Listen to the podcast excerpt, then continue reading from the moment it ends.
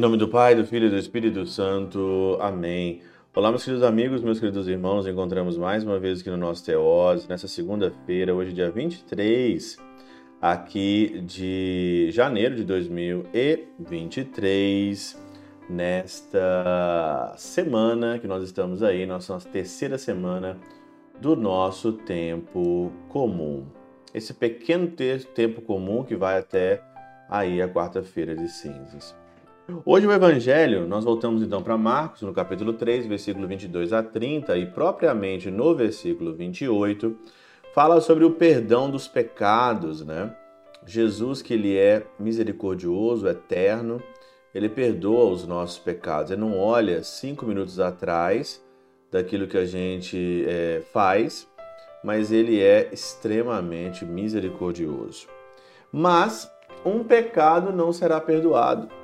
E o pecado que não é perdoado, diz aqui, é o pecado contra o Espírito Santo. E o que é esse pecado contra o Espírito Santo?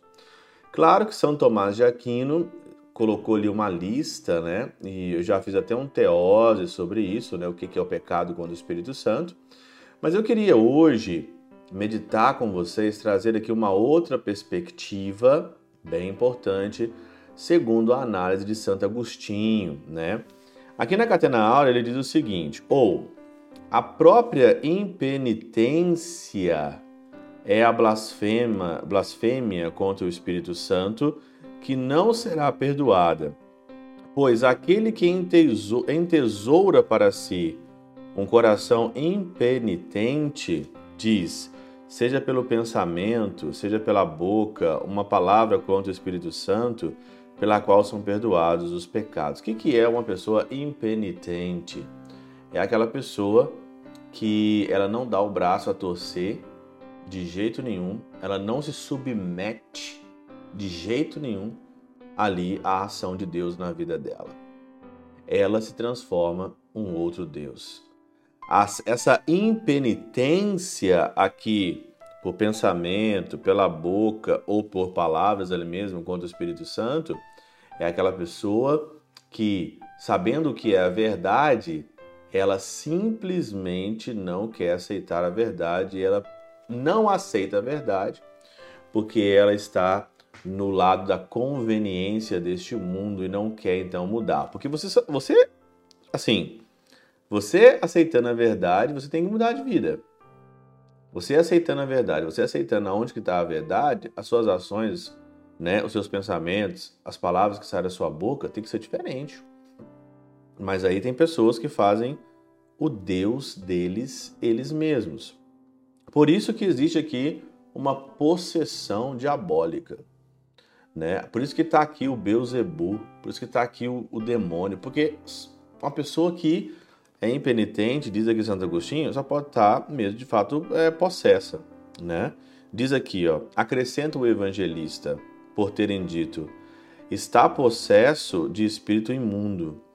Para mostrar que daí brotou a causa pela qual disse isso, por dizerem que ele expulsava o demônio em virtude de Beuzebu, não por se tratar de uma blasfêmia que não se perdoa, uma vez que tanto está, tanto essa é perdoada, se alcança uma justa penitência. Mas daí ergueu-se a causa para aquele que, que a sentença fosse proferida pelo Senhor, tendo sido feita menção do espírito imundo, a qual o Senhor mostrou está dividido contra si mesmo por causa do Espírito Santo, que também torna indivíduos aqueles que reúne, perdoando os pecados que provocam a divisão interna, e este dom do perdão não resiste senão quem tem a dureza de um coração impenitente. Ela a pessoa acredita que ela não pode ser perdoada. Então, vamos então aí é, viver do jeito que nós estamos vivendo, porque é, eu não quero me converter, eu não quero é, transformar o meu coração. É o lado aqui dos fariseus que falaram que Jesus Cristo expulsava os demônios por, pelo poder dos demônios. Eles não queriam acreditar que era uma nova era. Eles não queriam acreditar que estava começando ali uma nova dimensão, o reino do céu estava começando. Eles não acreditavam nisso. Por isso eles não queriam se converter, por isso eles não queriam mudar de vida.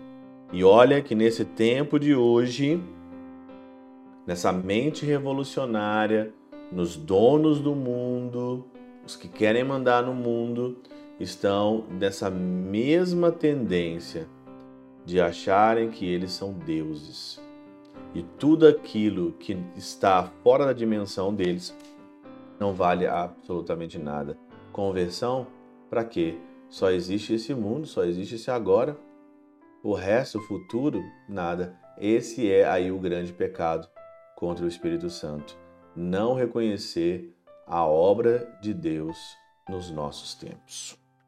Pela intercessão de São Chabel de Magluf, São Padre Pio de Peltrautina, Santa Teresinha do Menino Jesus e o Doce Coração de Maria, Deus Todo-Poderoso vos abençoe. Pai, Filho e Espírito Santo, Deus sobre vós e convosco permaneça para sempre. Amém.